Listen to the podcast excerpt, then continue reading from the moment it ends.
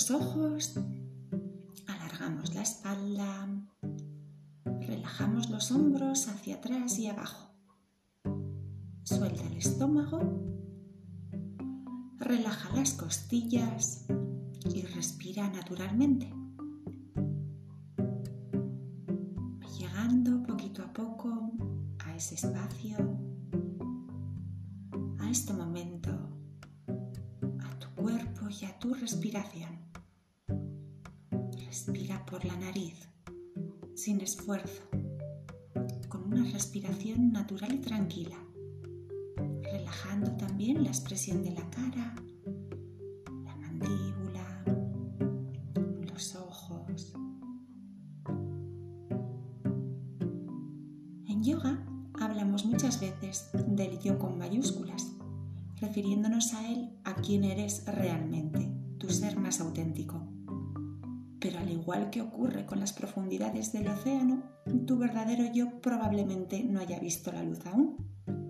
Si alguien te pregunta quién eres, más allá de tu nombre, puedes decir dónde vives o a qué te dedicas, o si tienes hijos. Puedes hablar de tus hobbies, los lugares en los que pasas tus vacaciones o tu comida favorita pero nuestro yo auténtico se encuentra en un lugar más allá de los logros, las etiquetas que nos ponemos a nosotros mismos, lo que nos gusta y lo que no, y de nuestro aspecto. Aprender a reconocernos es uno de los pasos más importantes en el camino hacia la felicidad. Estas capas de ego se van acumulando con el tiempo. Al nacer, cuando somos bebés, nuestro estado por defecto es el de la felicidad.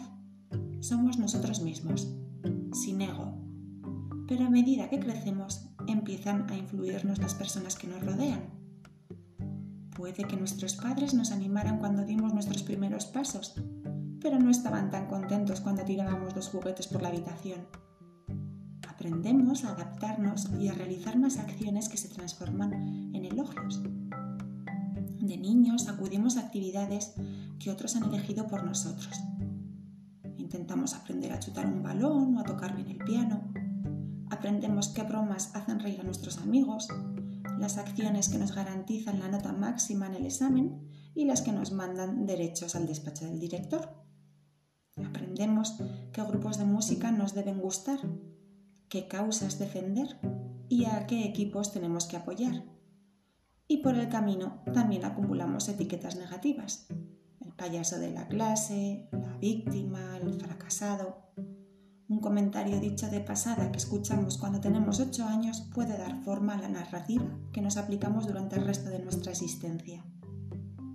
Nos pasamos la vida adaptándonos a estas etiquetas, esos momentos de aprobación y rechazo, y resulta agotador.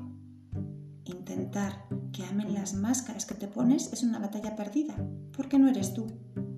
No eres esas máscaras camino hacia la felicidad genuina empieza el día en que analizas de verdad esas etiquetas con las que te identificas y aprendes a dejarlas a un lado y a ser tú mismo. Una manera fácil de encontrar la verdad sobre tu yo genuino es aprender a hacerte preguntas.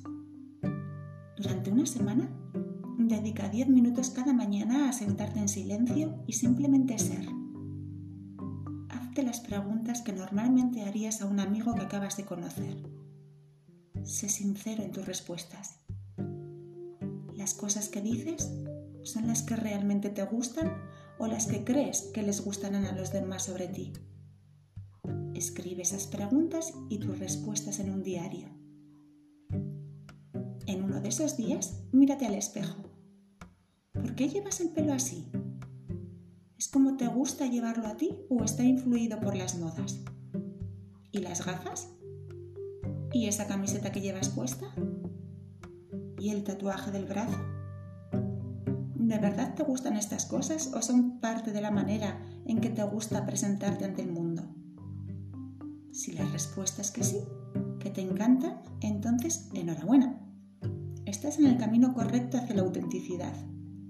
Si la respuesta es negativa, párate y analízalo.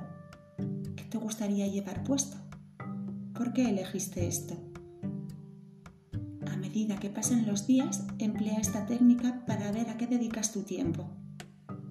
Siempre eres el primero en comprar entradas para conciertos, pero a veces te apetecería más quedarte en casa leyendo.